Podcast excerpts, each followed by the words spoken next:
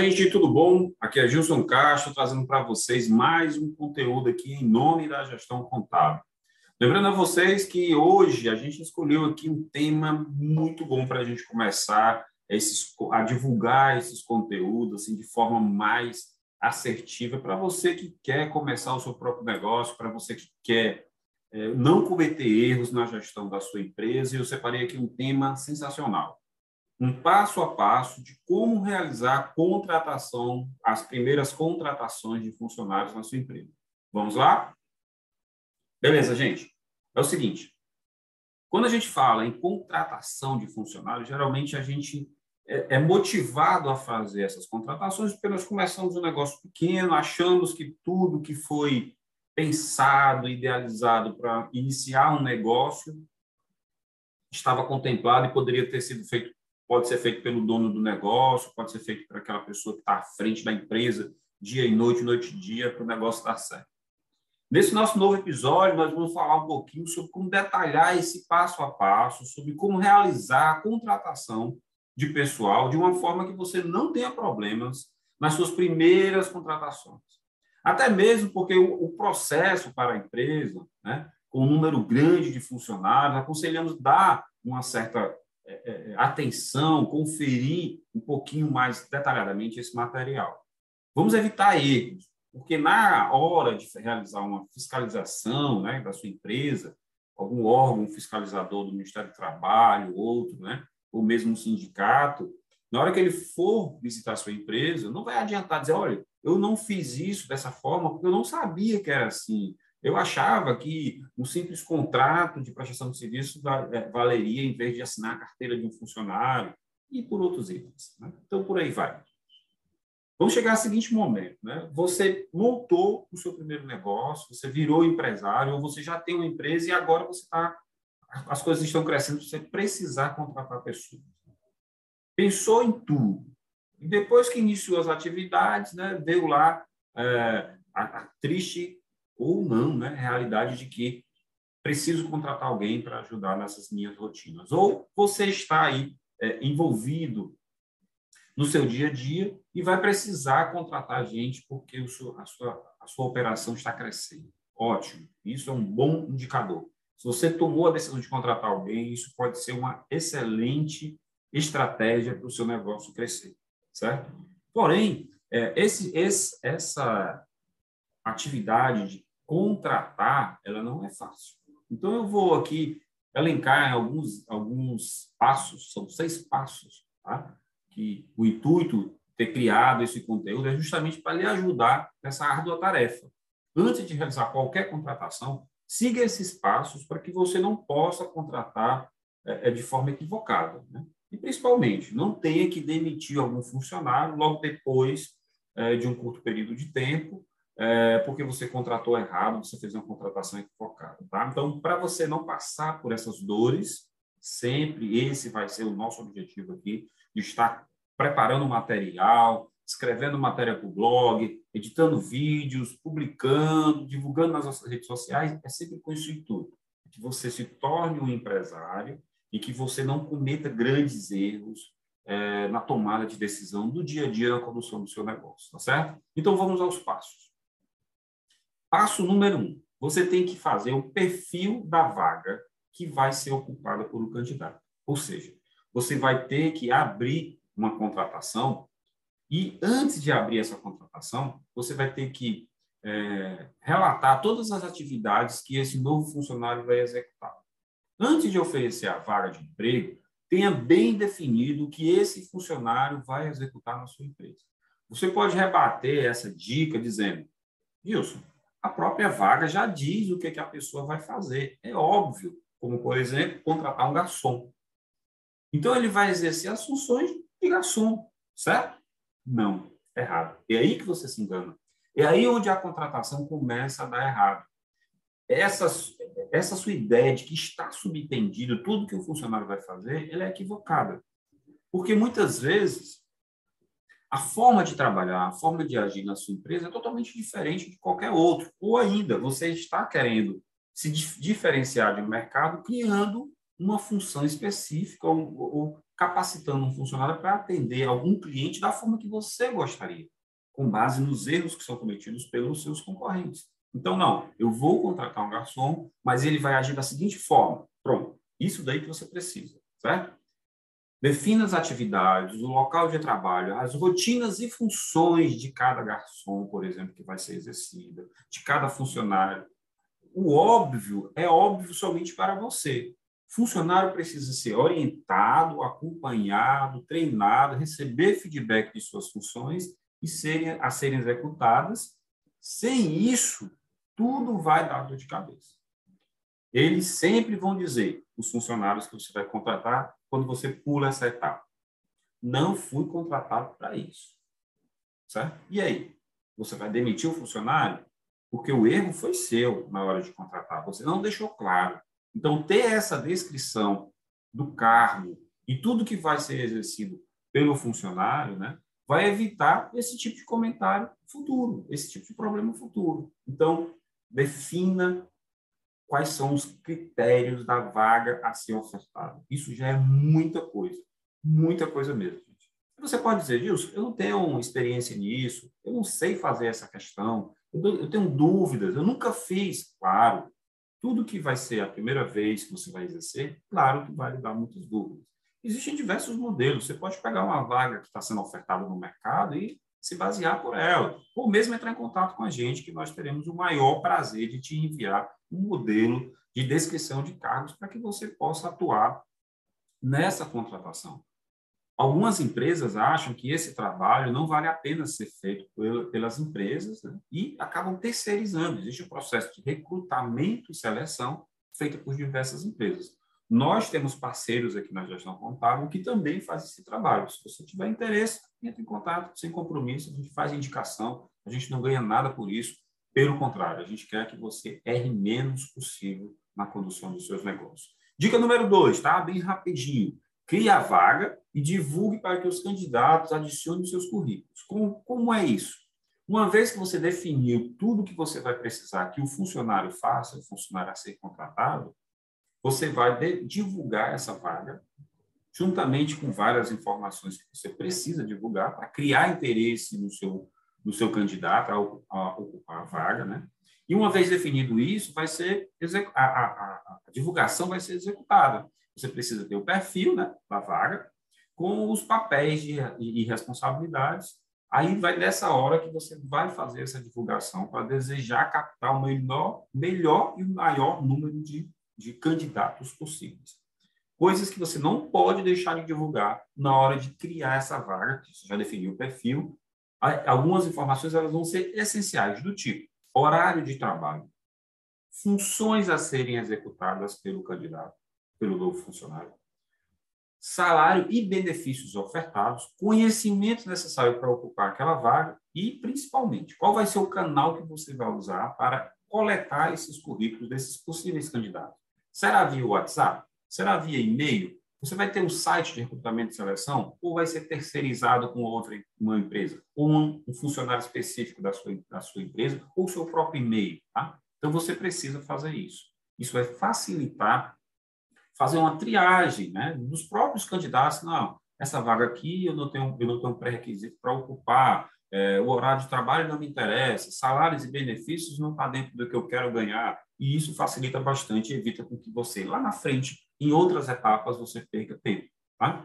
A terceira dica é, faça o processo seletivo por fases. O que, que eu quero dizer com isso? Você definiu qual é a vaga que vai ofertar, você definiu esses critérios de horário, funções, salários, conhecimentos técnicos necessários, né? e o canal que vai receber, aí você vai receber uma grande quantidade de pretendentes. Com isso, você vai precisar definir quais são as próximas etapas. De posse dos currículos do candidato, você deve fazer uma triagem dos melhores candidatos para ocupar a vaga que você está ofertando. Nesse ponto, você vai se deparar com uma prática famigerada, desgraçada, é, usada pelo mercado hoje, que são os currículos fakes. Você pega um currículo da pessoa, domina a língua inglesa, você, você vai, vários, vários idiomas, tem conhecimento avançado de, de informática, de, de planilhas e tudo. Quando você recebe isso, que vai confrontar essas informações, o que vai buscar, na verdade, se o candidato tem isso, feito tudo isso, na verdade, você se depara que nada daquilo ali é verídico. Então, você já vai ficar preparado de fazer uma triagem, não só ali de posse de 20, 30 currículos, pronto, esse aqui vai ser o candidato melhor possível porque o cara tem todos os pré-requisitos necessários. Não. Separe alguns currículos, tá? E com essa separação, você vai para uma nova etapa e uma nova dica que seria provavelmente testes e entrevistas, né? Para confrontar tudo isso, você vai ser necessário agendar essas entrevistas e validar os itens que estão no currículo. Confirmar o grau de escolaridade, conhecimento nas áreas e pré-requisitos exigidos que foram solicitados ao candidato. Vale a pena fazer uma análise dos motivos que fizeram o candidato se desligar das empresas anteriores, tá? além de confirmar os contatos e referências dessas empresas em que o funcionário que o seu possível funcionário já atuou, e isso vai ser útil para você confirmar ainda melhor as informações do candidato. Dentre essa relação de possíveis candidatos que você vai receber, de vários currículos, escolha sempre três ou quatro candidatos, né, sem descartar os demais, que possam ocupar a vaga, né, essa vaga que você está ofertando. Isso porque pode é, pode ser que numa fase final de recrutamento, recrutamento e seleção do seu candidato, é, outra empresa possa oferecer uma vaga melhor do que a sua o candidato abandona o processo que está fazendo com você e vai para outro lugar, né? Então, você ter sempre três, quatro candidatos ali separados para você escolher o melhor é o ideal. E aí nós vamos para dica número quatro que é a hora do olho no olho, o agendamento das entrevistas. Esse é o momento em que você vai conhecer melhor os candidatos. Antigamente, o processo de entrevista exigia horários, horários e locais marcados né, para você fazer essa atividade. Contudo, depois do mundo aí pós-pandemia, né, a grande maioria das entrevistas é desenvolvida no caráter 100% online, né, caráter virtual sem precisar de deslocamento do candidato ou mesmo que você esteja num determinado local para fazer aquela realizar aquela entrevista, né? Ou mesmo em horário comercial. Muitas entrevistas ocorrem no formato 100% online, é, fora do horário de expediente. Né? Empresas de recrutamento e seleção é, fazem isso muito né, hoje em dia. E uma coisa que você deve fazer é não se iluda. Mesmo no formato online, é possível saber muito dos candidatos, certo? Porque ali é, diante daqueles possíveis currículos fakes, né? Você, em duas, três perguntas ali que você faz, o candidato já se, se desestabiliza se você vê que ele está mentindo. É, esse, esse formato, essa necessidade de fazer entrevistas com o candidato é muito boa para você validar muita coisa do candidato.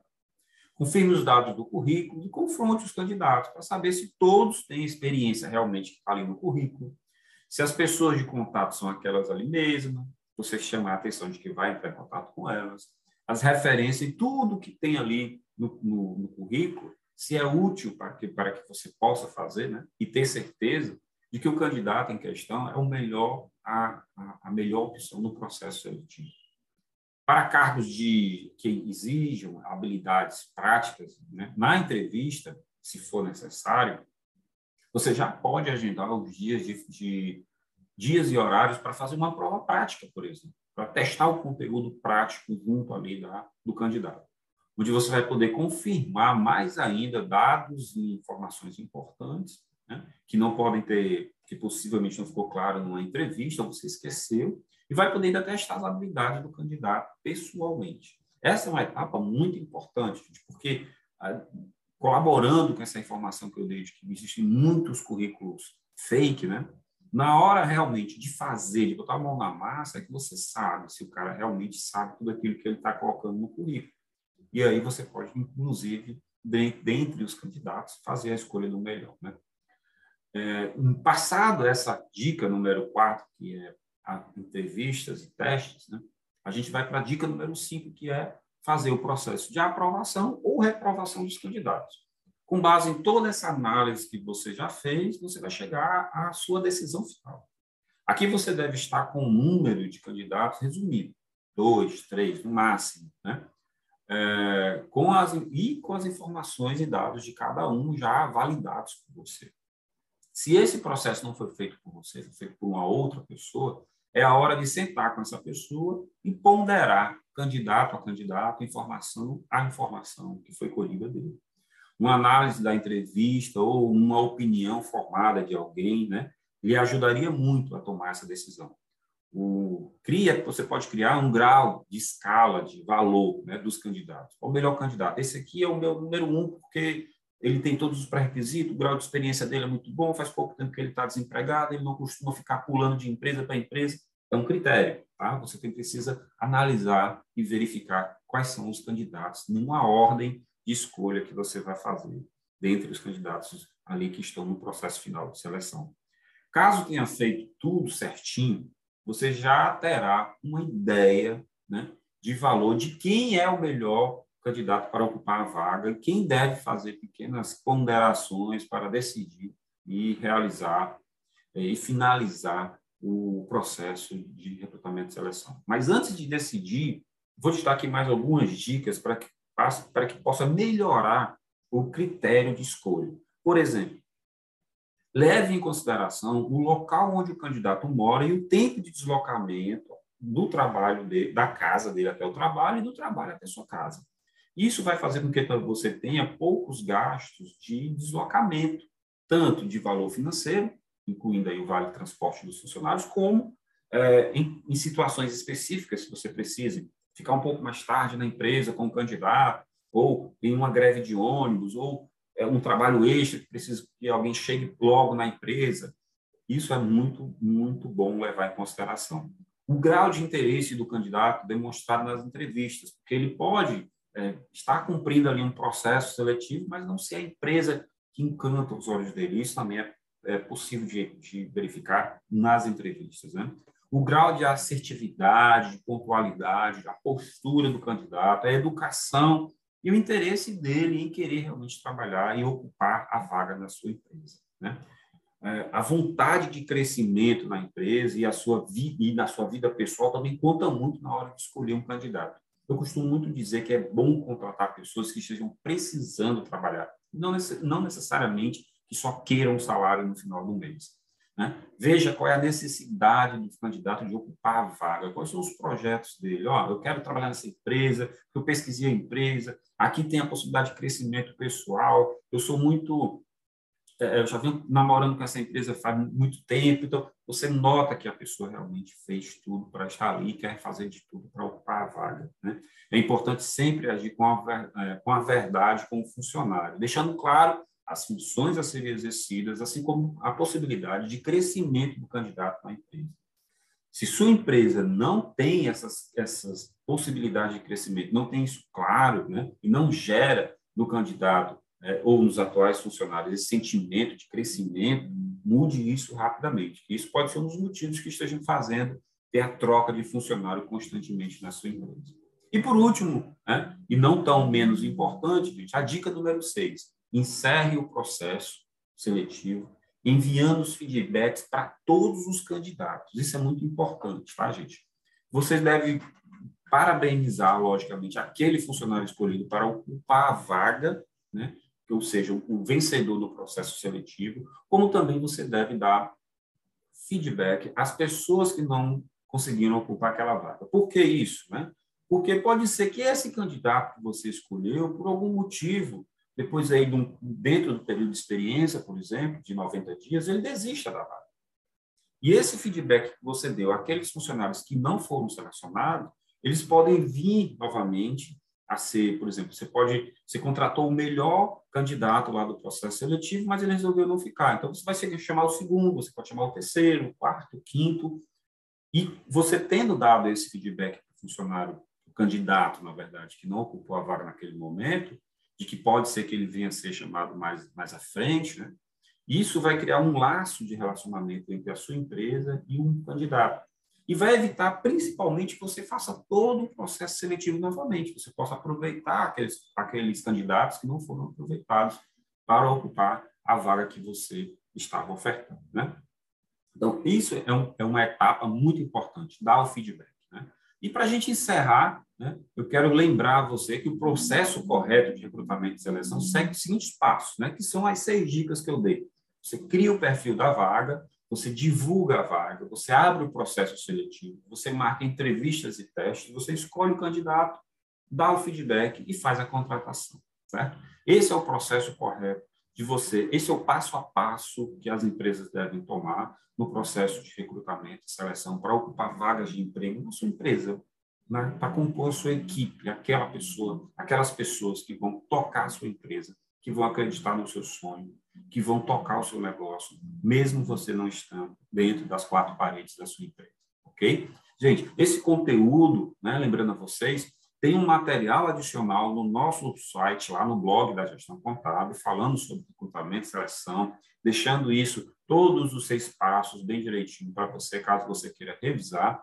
Lembrando que esse conteúdo ele é gravado para ser disponibilizado via os nossos podcasts da Gestão Contábil, mas também estão lá no nosso é, na nossa página do YouTube da Gestão Contábil, lá todos os vídeos com todos os, os recursos necessários para que você possa ver e rever. E lembrando, se você gostou desse material, se você tem dúvida de outros conteúdos, dá um pulinho lá no site, dá um pulinho no blog, vê os outros conteúdos de podcast, vê lá no site, no, no, no, YouTube, tem muita coisa no nosso canal no YouTube lá também, de conteúdos que já foram gravados. E não esqueça de compartilhar, de se inscrever no canal do YouTube, de de encaminhar essas mensagens e esses conteúdos para outras pessoas, para outros empresários, aquelas pessoas que você sabe que vai ter uma dúvida, que, ó, eu tenho dúvida de como fazer um processo de recrutamento e seleção. Ah, peraí que o pessoal aqui da gestão contábil, aqui o Gilson Caixa, tem alguma coisa falando sobre isso, que você possa estar compartilhando isso com quem realmente tenha interesse de aprender.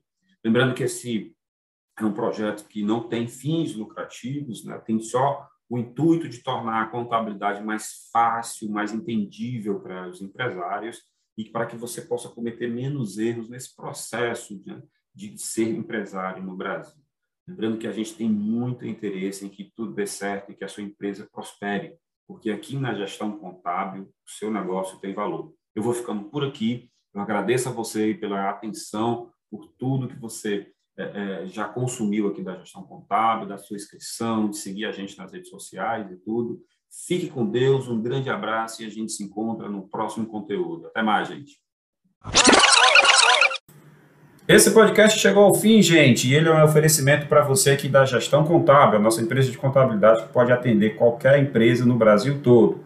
Nós queremos também te convidar para seguir e acompanhar os cursos oferecidos pela Level Treinamentos. A Level Treinamentos é uma empresa parceira que tem cursos voltados para administrativa e financeira que você pode tanto se especializar como treinar o seu pessoal em áreas afins, como contabilidade, setor pessoal, administração e outros, né? E se você gostou de toda essa parte visual, se você está acompanhando aí todas as nossas publicações nas redes sociais, nós também temos aqui uma grande parceria com a Insight Marketing Inteligente a Insight é que nos coloca nas redes sociais, nos faz crescer aí é, gradativamente e tudo esse conteúdo aqui tem um apoio dela, logicamente. Então, se você gostou, nos ajude aí com essas três empresas e nós nos vemos no próximo conteúdo. Até mais!